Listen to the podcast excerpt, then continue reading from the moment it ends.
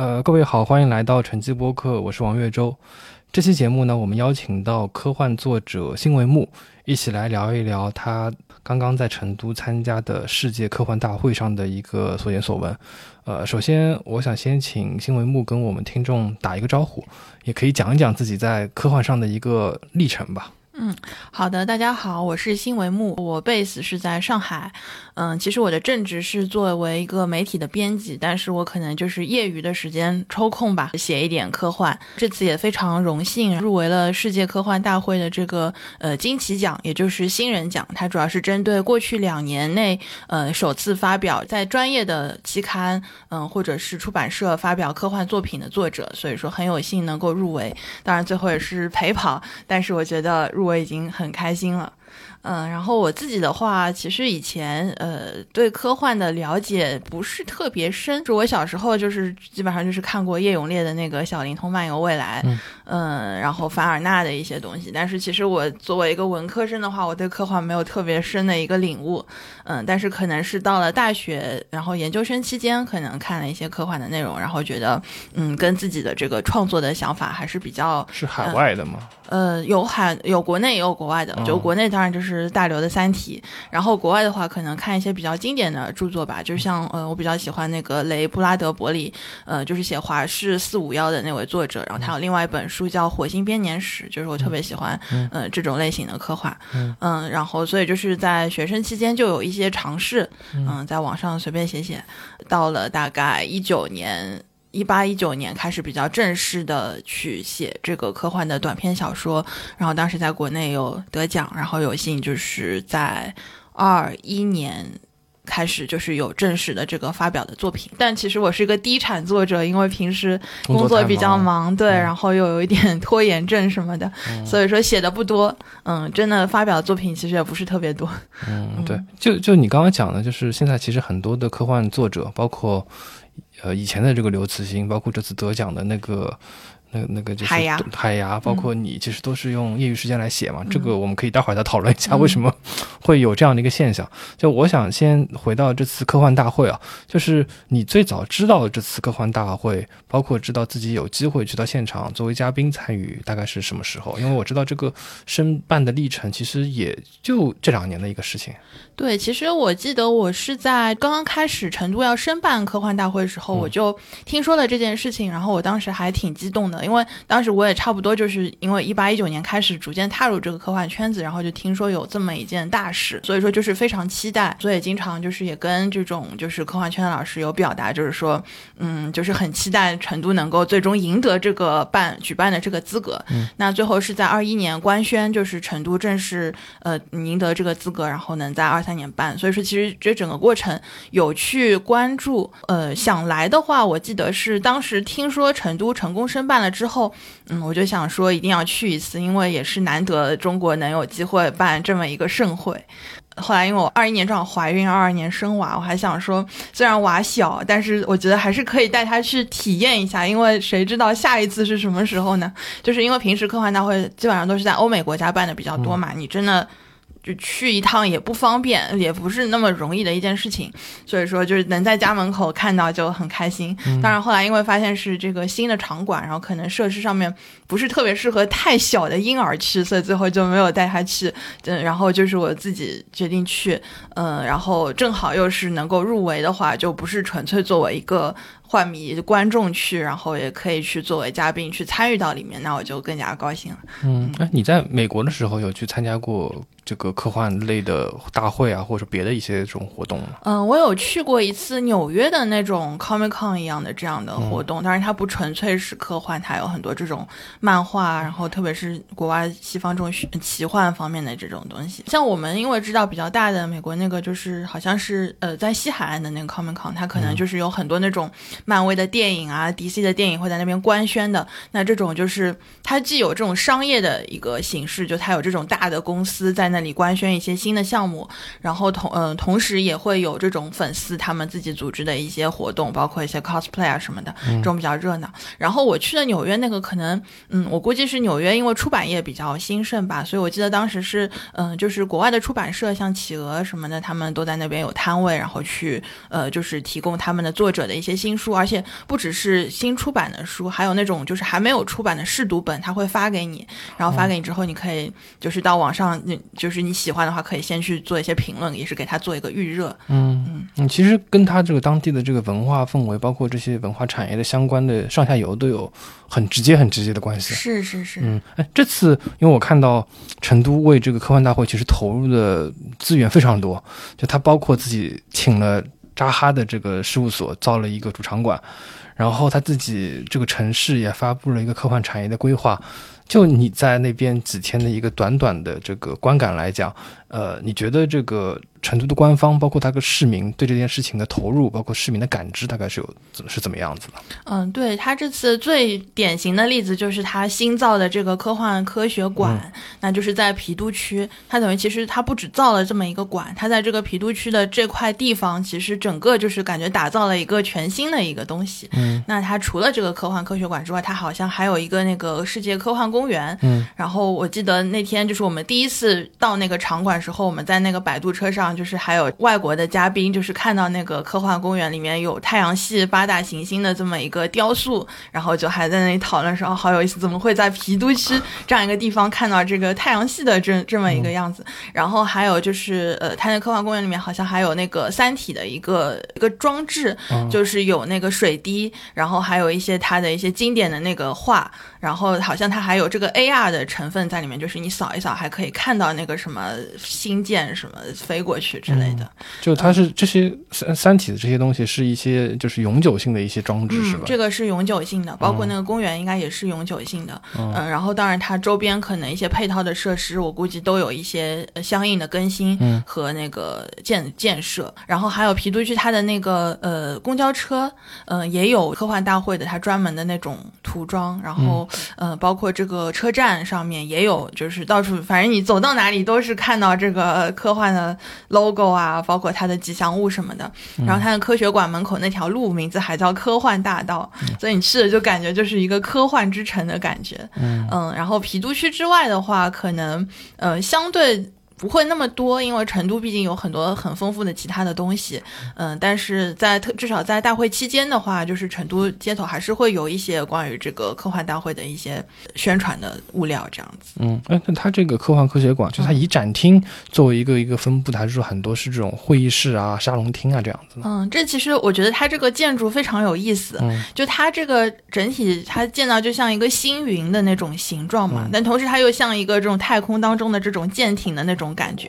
就是说，它的一楼是一个很大的一个开放的空间，那边的话就可以做一些展览啊，然后包括有售卖周边啊、市集啊什么。就是说，大家基本上会议结束或者休息的时候，都可以聚集在这个一楼，就觉得这是一个非常大家可以去社交的一个地方。嗯，然后包括像它的三楼，其实也有一些比较大的一个。呃，平台，嗯，就有室外的，也有室内的，可以进行一些签售啊，或者相关的一些公共的活动。然后呢，它的会议室主要是在呃一二三层的相对边缘的一个地方，相对比较隐蔽，就是说你特别是在二楼，你不是很好找到。然后，但是就给人一种你好像是在这种太空舰艇里面，你要去。各种通道，然后去找到某一间房间，它起到的某种功能，会有这种感觉。嗯嗯，所以就是想要走很多的很长的这个长廊才能到那些会议室。嗯，还好，就是要走一下，而且要找一下。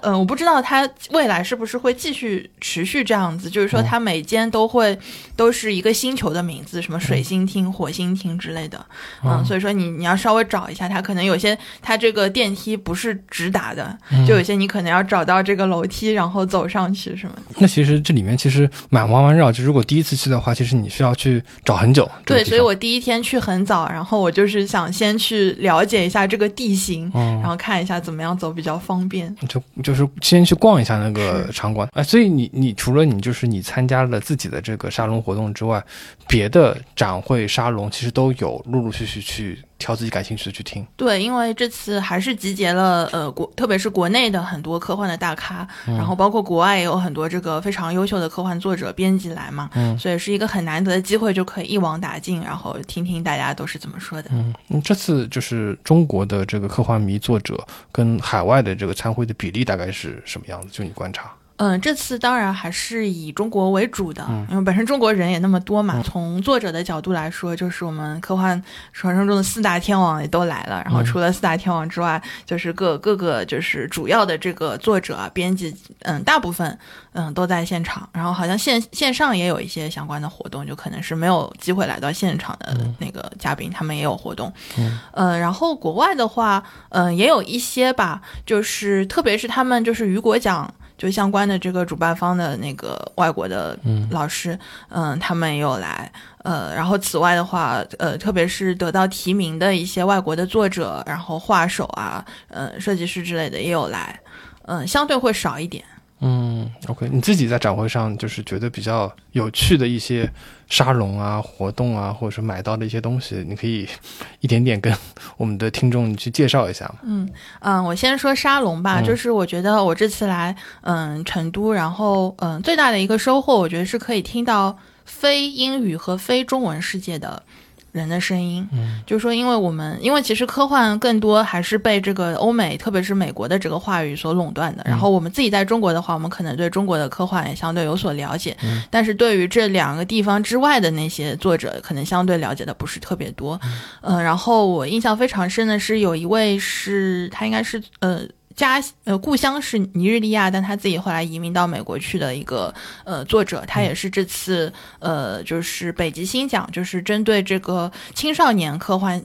嗯，科幻奇幻小说的一个奖项，他是这个北极星奖的得主。嗯，然后他就是从这个非洲的视角，然后去看科幻，就包括他讲到一些关于这种非洲未来主义啊什么的这样的内容。我觉得这可能是我们平时看中英文，纯粹中英文是不是很了解的一些，就主流媒体可能会忽视的一些东西。对对对，然后还有一个 panel 是主持人是一个日本人，嘉宾里面一个是秘鲁的，一个是意大利的。一个是马来西亚的，就是说他，然后，然后他们这个沙龙的主题就是说，怎么样可以更扩大，就是非英语的这个科幻的这个影响嘛？嗯，所以我觉得他们的视角就很不一样，然后很有意思。嗯，哎，这些主题是你就是通览了一遍所有的这个日程，然后去挑选出来你自己感兴趣的去参加的吗？嗯，对，其实我大部分还是就是看日程，然后看哪个有兴趣，然后自己正好有空，我就会去参加。但其实哪怕你不看日程，你就随便在里面晃，就是我觉得你也可以随便看到哪一间房间里面可能在进行比较有意思的对话，你就可以直接进去。都是可以直接 walk in 的，可以的。嗯，就他也不需要预约，就人也没有都坐满，位子也不是特别紧张那种。基本上是不需要预约，但是喜来登的那些我不是很清楚。嗯嗯，然后其实座位。还挺紧张的，就是基本上我去的很多都是最后大家都是站在后面听的，就都是坐满的。但可能有一些大的厅不一定坐得满，有这种情况。还是有很多这种科幻迷，就是他自己呃自己买票，自己买了机票或者火车票，自己专门跑到那边去听这些呃演讲或者见这些作者的。对，确实是这样，就是好像嗯，在画迷群体当中还是有蛮多，就是说专门去。专程，只要你有空的话，因为毕竟能请这么长的假也不方便。然后学生的话，其实这时候也是在上课嘛，嗯，但是还是有人，还是有不少人，就是说他愿意自己。过来听，嗯，然后此外的话，还有一个比较有意思现象是，这次小朋友非常的多，嗯，嗯，就是从第一天开始，你就会看到现场有很多穿着校服的小朋友，他们排着队，然后进去，然后还有老师给他们讲解。嗯，后来沙龙时，他们可能就四散在不同的沙龙里面，嗯，那可能就是中小学当地中小学组织的一些呃这个秋游的活动，嗯，社会实践，对对，嗯，后来也有一些家长他专门就是带孩子去的。也有不少这样的现象。嗯，OK，刚刚讲了那个沙龙展览上有什么你比较就是眼前一亮的一些东西？对，展览的话也很有意思。展览一个是它是关于呃有雨果奖的这么一个历程，嗯，它有这么一个陈设，嗯，然后我觉得还挺感慨的，因为雨果奖它从一九三几年在纽约刚开始，嗯，就感觉完全是一个白人男孩的俱乐部的那种感觉嘛，然后逐渐的到就是越来越大，然后越来越国际化。嗯嗯，我觉得就是还挺感慨的。然后同时你也看到，就是关于中国的科幻发展的历程，它有这样的陈设，特别是关于这个《科幻世界》杂志的，呃，这么一个历程，然后因为其实科幻，嗯，在中国其实也有百年的这个发展嘛，其实也是经历跟中国的历史一样，也是经历了很多的风风雨雨，嗯，所以说就是在这里还是能看到很多东西，嗯，然后除了这个之外的话呢，呃，有也有一些这个高校的这个科幻社团，他们会在里面。呃，做一些呃展陈，就他们的一些会刊啊，他们自己自制的一些周边啊之类的，就还挺有意思的。嗯，呃，这次科幻大会有个挺有意思的现象，当然我因为不是不是很了解过往的在国外的科幻大会，我不知道以前有没有这样的传统，就是有这个集丝带的这个行为，就是说，比如说我们在那个不同的展位上面，它你可能。呃，完成一个任务，他会送给你一个小丝带，然后你就可以贴在自己的这个嘉宾证或者是会员证后面。嗯嗯，然后包括你参加一些沙龙的话，它不是每个沙龙都有丝带，但它可能就会你会开发出一些隐藏的丝带，他就会突然跟你说我们这个沙龙是送丝带，他就会发给你，然后到最后就大家都贴嘛，然后就是这种收集欲就上来了，然后就是有些人他的那个丝带就是贴的满身都是，嗯，然后我自己的丝带也是急得快拖到地上了，就会有。这个比较有意思的一个现象，就跟以前世博会上或者说这种大会上收集徽章、对交换徽章差不太多，这可能是科幻大会特有的一个形式吧。是是，然后包括那个盖章也有嘛，就是特别，我觉得小朋友会比较喜欢这种，他会拿一个护照去盖章。此外的话，还有就是周边，嗯，我觉得呃印象也是挺深的，因为它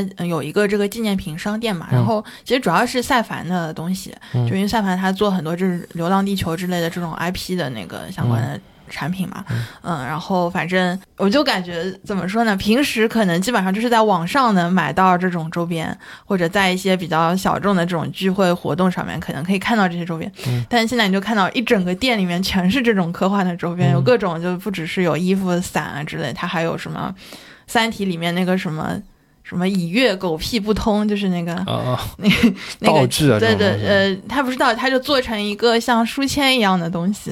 就很好玩嘛。然后包括有这种什么《流浪地球》的机械键盘什么，让人看到就很想购物，就想说我全都想拥有。嗯。嗯，所以就感觉还挺开心，就是你走到哪里，举目。都是你喜欢的东西，嗯嗯，这种感觉还是挺难得的。嗯，对，对你上次也有说到，就是就是他自己可能会认为跟科幻相关的一些厂商来去做一些展位，你可以讲讲这方面，因为我觉得这个还挺有特色的。我我不知道国外是什么样，就我看到，我感觉是很多国内展会上一个比较有特点的东西。对，我觉得一方面是比如说像那个工行啊，就是一些国内这种企业。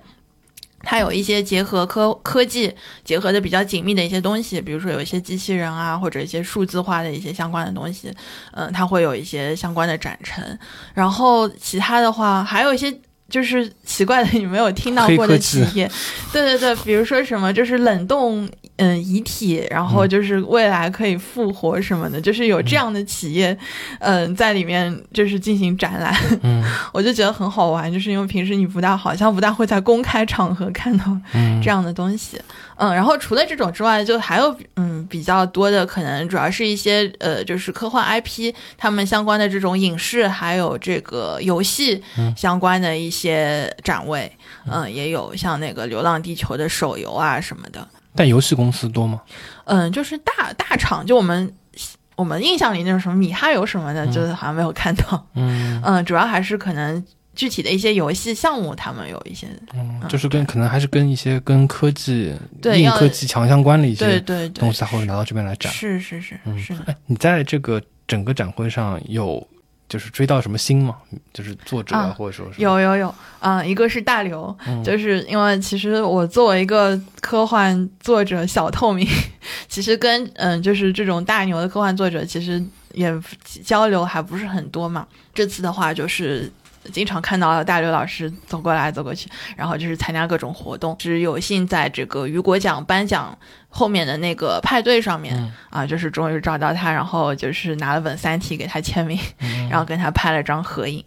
嗯，然后其他的话，像那个郭帆，郭帆导演，他在这个这次科幻大会上，我觉得存在感还是很强的。嗯，就包括他在这个雨果奖嗯颁奖上面有也有颁奖，然后他也有做一些就是关于科幻影视相关的一些论坛的活动。嗯，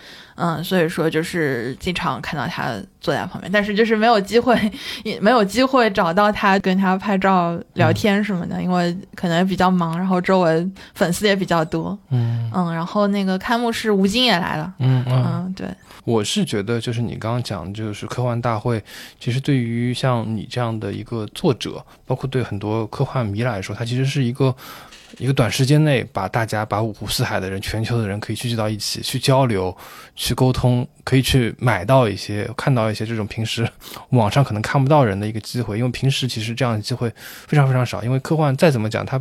肯定也不能算一个非常大众的一个圈子嘛。就如果说就是以后可能在上海啊，也有这样的一些这样的一些自主组织，它比如说上国内也有一些科幻类的这种呃这种。市集展览活动，呢可能可以让这样的作者，或者让本地区一些区域的作者能够互相交流，可能也是比较好的，就对这个氛围的一个营造，可能是一个比较好的一个机会。嗯，对，其实上海也有，就是上海就前段时间刚搞了一个叫另一颗星球的一个，也是这种科幻的一个大会。然后当时我记得看到好像是韩松老师，还有就是嗯有几位其他的这个著名的科幻作者，嗯都有来来这边。嗯，当然我因为自己有有事情，所以没有去参加。嗯嗯，然后其他的话，上海也有就是幻迷组织嘛，像那个有那个浦东有一个科幻协会，嗯，他们也会有一些沙龙啊活动之类，确实是有这样交。交流的机会的，嗯，只要有空去参加的话，嗯，但像这样的交流也是类似于像市集或者说沙龙这样子的一些比较轻松的活动，是吗？嗯，对的，对的。啊，OK，就是可能还是围绕的一些读者跟作者之间的一些互动啊，这样子。嗯，应该是包括粉丝之间，大家可能各种 IP 的同好，可以大家一起来交流，然后交换周边之类的。嗯，那那你自己觉得，就是如果科幻，因为成都是把它是当做一个就是产业来去做嘛，那你觉得科幻它真的如果去跟产业去挂钩的话，它到底算是一个内容相关的一个产业，还是说只它是可以跟一些呃制造啊、硬科技这些都搭上关、搭上边的一些产业？嗯，我觉得科幻更多的还是一个内容产业吧，因为就它当然可以和科技，嗯，就是研发制造搭上边，这可能只是科幻下面的一个子集，是更加切中的是科幻对于这个未来科技的一个畅想啊这方面的，嗯，但是其实，嗯，科幻不只是有幻想未来的科技是什么样子，其实很多时候也是在探讨，就是科技对于这个社会，对于生活，嗯。它的一些影响，然后包括就是人人性和科技之间的一些关系之类的，对，就是有一些反思性的东西在。那这种东西可能它跟制造研发关系就不是特别的紧密，它更多的还是从内容的角度，嗯，然后就从科幻产业的角度来说，其实就写小说只是当中很小的一部分，那还有就是包括像这种 IP 的改编，特别是这种影视，嗯，其实我觉得科幻。被大众所熟知，更多的还是通过这种科幻的影视剧来嘛。嗯，然后这其实跟中国现在发展这种电影工业，也也有也有关系，嗯，有很强的关系。嗯，所以除了包括影视，然后游戏啊各方面，其实就是内容方面的各种都可以都可以参与进来。嗯，OK，那就是回到我们刚刚开头提的那个问题，就是说你现在是作为一个。就是兼职，就是副业的身份，呃，副业的形式来去创作这个科幻，利用就是很零碎的时间，包括这个大刘最早在写这个《三体》的时候，他也是在一个电厂里面做工程师，包括那个海牙，他也是在做这个银行工作的这个闲暇的时间来去创作他这个短篇小说。你觉得为什么？就现在我们很多的科幻作者，就是以这样的一种就是方式来去继续他的一个。或者说坚持吧，他的这个科幻创作的一个生涯，这是因为环境的科幻创作的环境吗？还是说是，呃，就是可能很多创作就是就是这样子。嗯，我觉得这是一个非常有意思的现象，就是嗯，这也是在科幻大会时候非常明显的一点，就是我当时听了一个 panel，它这个 panel 也不是关于兼职作者或者什么，但是就是一听发现他们四个四个讲者，一个是搞电电力的，一个是搞水利的，一个是搞呃气象的。一个是搞地质的，反正都是都是在本职工作都是对对，都是在各自的这个本职工作上也是非常努力，然后同时他们在写科幻小说，然后就觉得哇，这个现象好有意思，就每个人都是兼职。嗯，我觉得可能一方面是跟科幻科幻这个呃类型的话，它比较需要外部的这个专业知识，所以说我觉得就是它很自然而然的会。吸引到就是说，他可能从事某种专业研究或者某种专业工作，然后他可以把自己的本职，或者是他就是学校里学的那些专业，可以应用到他的这个创创作当中来。所以说就会出现比较多，就是说他不是搞文学的，然后他去写科幻，有这么一个现象。然后同时的话，可能。本身就是说搞文学创作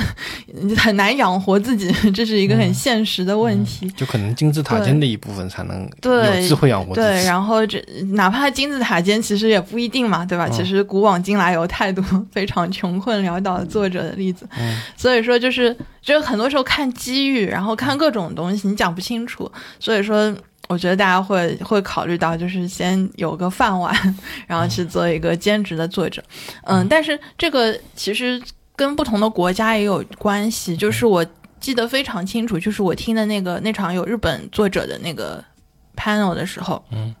那个日本作者提了一句，他说他在在日本的这个科幻作家或者说是整体的作家，基本上没有什么是兼职的，基本上都是专职在写。做的，然后为什么？是因为日本企业太卷了，就是他就人完全被榨干了，是不可能去写小说。如果你真的想写小说，你索性就脱产，你就在那里专门写小说。所以日本是有这么一个现象，所以我觉得就很不一样。确实每个国家情况都不太一样，就我不知道美国是怎么样。呃，欧美国家的话，我没有一个非常详细的了解。嗯嗯嗯，但是比如说我这次碰到一个是来自欧洲的一个。幻迷爷爷，呃，他年纪也比较大了。然后，嗯，他说他的本职是做这种政府游说的，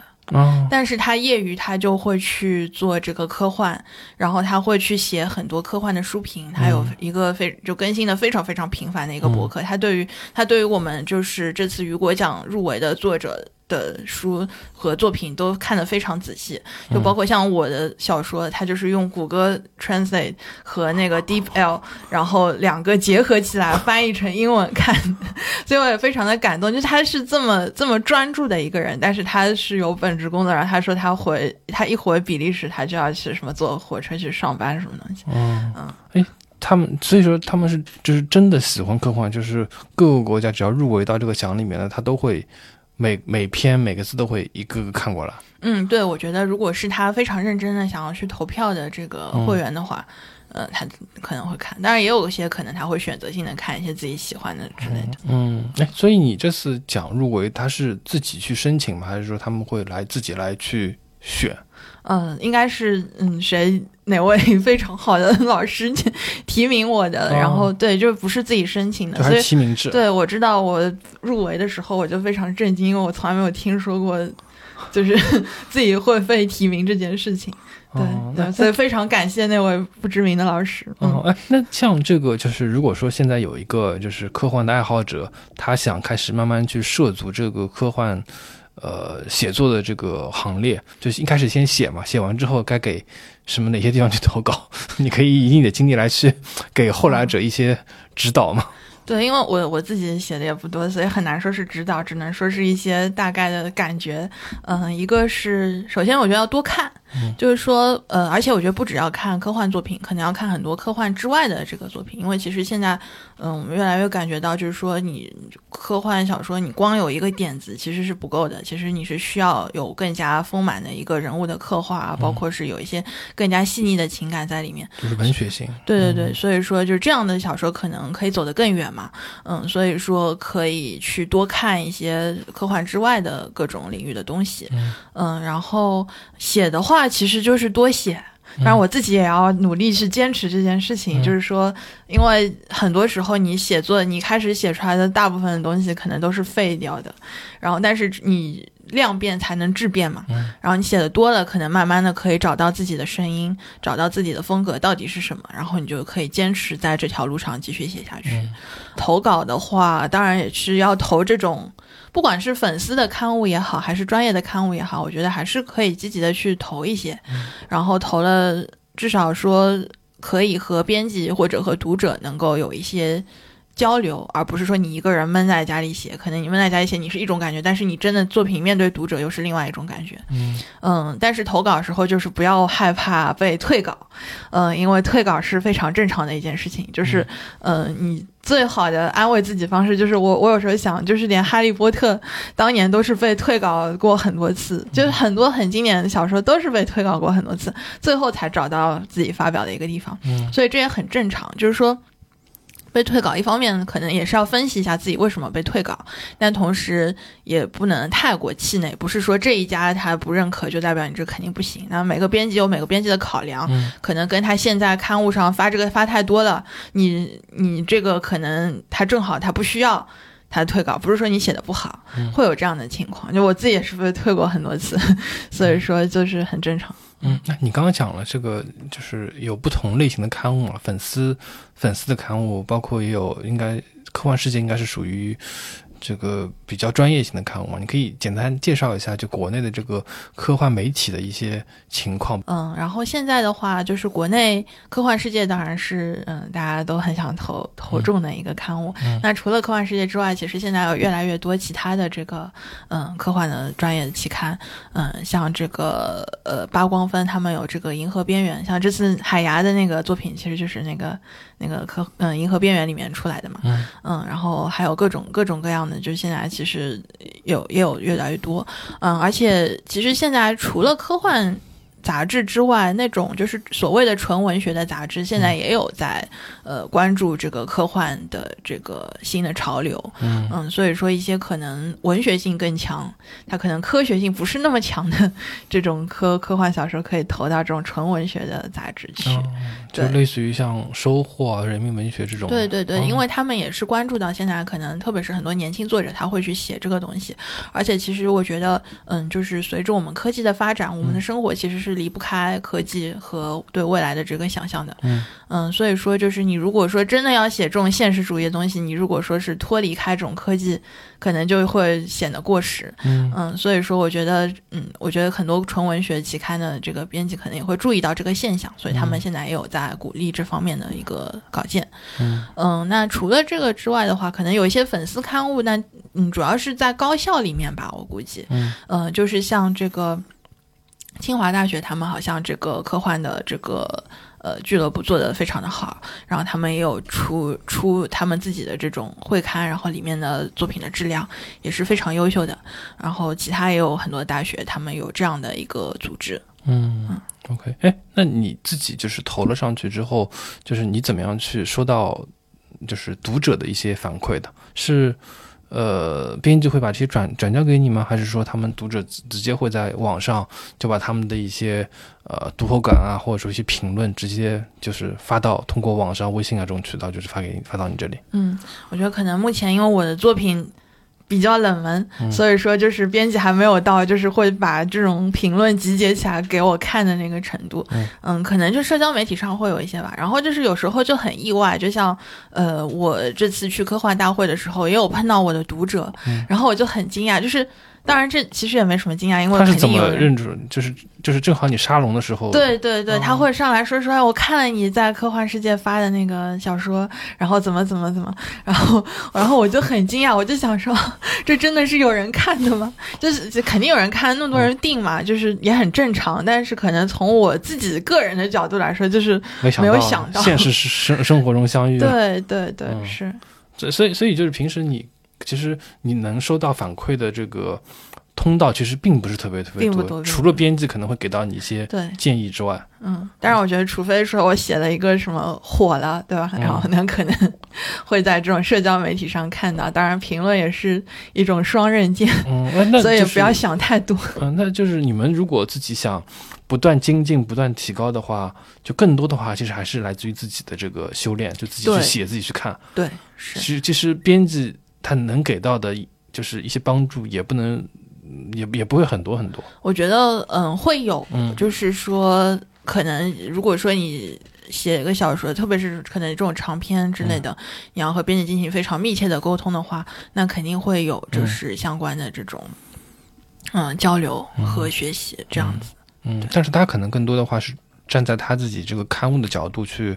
呃，把去把关、去筛选这样的一个标准，他他很难说帮着读者一起去定这个主题啊、构思啊，这个其实这个很难。是，这很难，而且其实你就是你到底要迎合读者到什么程度，是吧？就是说，我觉得你太迎合的话。反正你就可能有些人是这样，但我我我觉得会比较影响自己的这个思路，而且就是不是有一个很著名的说法，就是作者已死嘛，就是说你这个作品只要离开了作者的手，它就不是你的了，就是读者他会参与到这个作品下一步的这个创作的过程当中去，就他的任何评论对你来说其实没有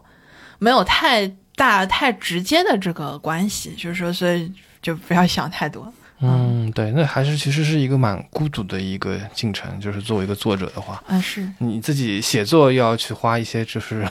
这种一般都是应该都是晚上这种时间，或者说这种别人休息的时间，然后。呃，就是前进的过程当中，其实也基本上都是一个人，就是往前去走的。是，但是就我觉得科幻圈的话，还是有这种共同体的感觉存在嘛。就是说，作者之间大家可能会有所交流，就互相看到对方的稿件稿子，然后互相可以有一些鼓励啊，或者有一些比较建设性的这种这种交流。然后包括编辑也是，然后还有一些就是资深的幻迷，他们就是会。比如说，对一些杂志里面的各种文章，一篇一篇的点评什么的，就是会会有这种，会有这种集体的感觉。嗯，那这种共同体也是基于线上的吗？还是说线下的也会有一些？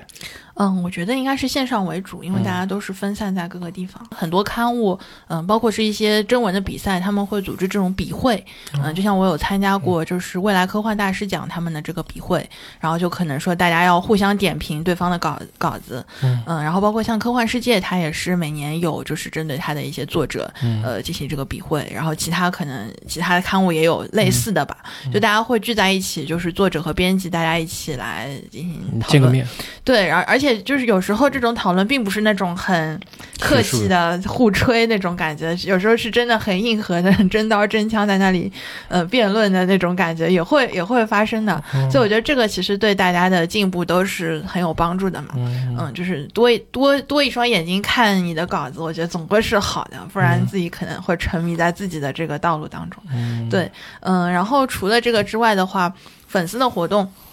嗯，会有啊，就比如说像我前面说的上海那个另一个星球大会，应该也能算是一个粉丝的一个比较大的一个活动。嗯，然后包括像上海的那个浦东的呃科幻协会，他们自己的一些沙龙之类的。我觉得粉丝他自己搞，嗯，自己搞的话会比较符合大家的一个爱好，就是大家点都在同一个频道上面，嗯，交流起来应该也会更加的轻松活泼，然后也更。嗯，就是更有帮助一点。嗯，就可能这样的活动，就是可以让你从就是你正直的那个身份走出来，就是以心为目的这个身份，就是 可以正式的存在在这个，就是在那个时空里面可以存在一段时间。是。然后让你可以正视自己这个科幻作者的一个身份。然后活动结束之后，你还是回到就是就是现实生活当中来去做一个编辑，就这样的一个。就是时空的交叉的感觉，就是可以让你一直就是做这个科幻创作，一直一一直做下去。嗯，对，我觉得就是嗯，怎么说呢？就是在英文里面有种说法叫 moonlight 嘛，moonlight 当然就是说可能是为了生计，然后你在夜里又打了第二份工的感觉。但同时也是就是做兼职，可以说 moonlight。然后我我每次看到这个词，我就有种蝙蝠侠的感觉，就是你白天是干这个，然后你晚上 干另外一个事情。嗯，这就有点类似于就是那个叫什么那个。灰姑娘就穿着那个水晶鞋出去，坐上马车，也可能也是这种感觉。是是是，就是这样的话，其实我觉得换个频道也挺好的，就是人不要一直纠结于就是天天日常的这这个琐碎的复杂的工作当中。嗯，对。哎，那你之前去参加科幻的这些会，都是科幻世界来主办的吗？嗯，是那个未来科幻大师奖的笔会。哦，OK，那它其实成都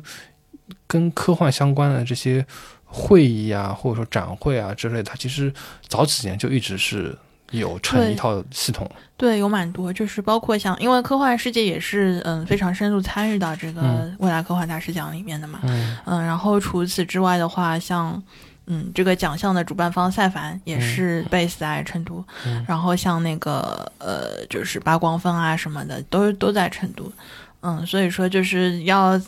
要参加科幻的活动，基本上成都是跑不了的。嗯，那对，其实就是它成都就是以科幻世界为一个原点的话，它其实外延出来的一些产业、一些这种机构、内容创作的机构，或者说内容的一些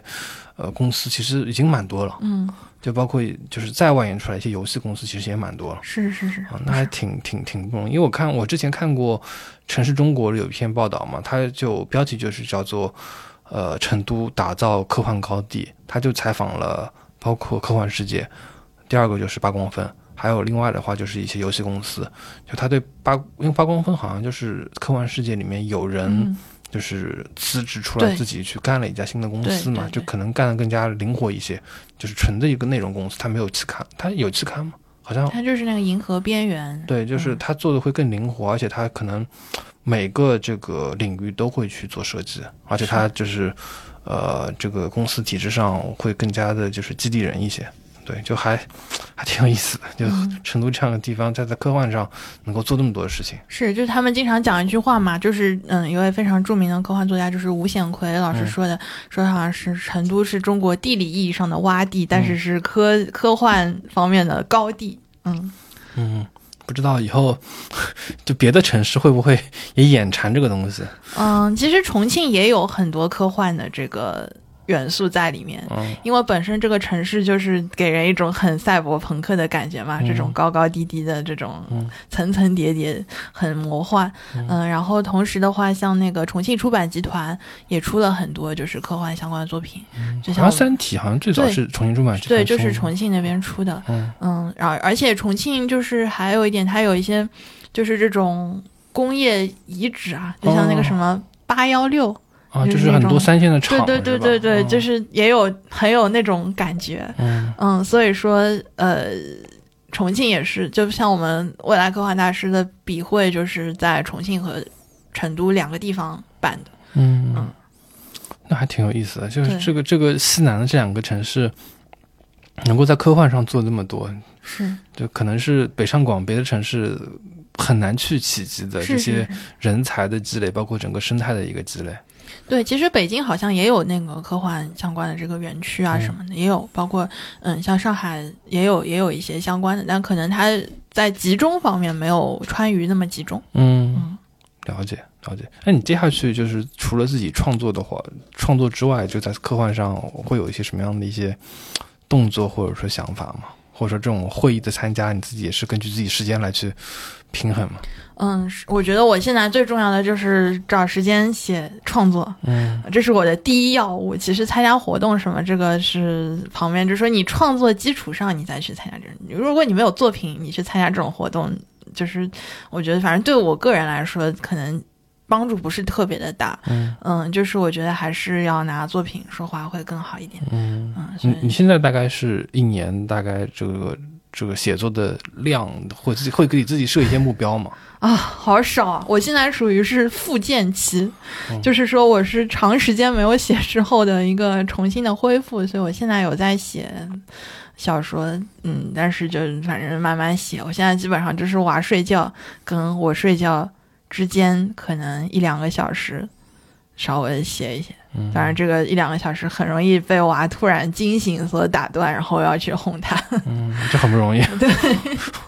然后以后看通勤的时候，是不是可以在手机上写一点？因为我以前也有做过这事情，就我以前有通勤的时候，就在地铁上拿个手机写小说，也有这样子，所以可能会慢慢恢复这样子。嗯，那嗯确实挺不容易的。就是女性的作者，包括又是像你这样，就是又有工又有正式的工作，然后又要去。家里面就是带娃这样子，就留给自己的这个创作时间其实会很少。是是是，只能慢慢来，所以我也不能说对自己的产量有太高的期待，所以挺对不起编辑老师。每次问我说你有稿吗？我说没有，我在带娃。嗯，对，但是嗯，我觉得这也算是一种人生的。体验吧，就是作为一个母亲的话，看很多问题会不一样。嗯，包括生育的体验本身，我觉得对于让我对科幻可能可以有一些新的感悟。嗯，对，就你你你之前在另外一档好像是澎湃自己的博客上有聊过这个问题，就有有感兴趣的听众，其实可以去那档播客，就是一步收听，就是好像主题就是女性在科幻创作中的一个体验，包括整个一个环境的一个看法。是，今天就非常感谢新维木来做客晨曦播客，聊一聊，一个是他在就是科幻大会的一个。所见所闻，然后另外的话就是他作为一个科幻的一个作者，呃，在整个科幻创作的历程当中，包括他自己跟日常的这个工作跟生活当中的一个平衡，包括一个体验，其实非常不容易。就跟各个领域的这个创作的人一样，就是他会经历很多不太一样，包括一些很困难的情况，但是其实都可以慢慢的就走过来。好，谢谢。感谢收听本期节目，欢迎搜索微信号 cjbkxcs，也就是成绩播客小助手的拼音首字母。小助手会邀请您进群参与讨论。您可以在苹果 Podcast、喜马拉雅、小宇宙以及各个泛用型播客客户端收听节目，也可以在微博、微信上搜索“成绩播客”与我们互动。如果喜欢节目，欢迎在各大平台打分评论，并分享节目给您的朋友。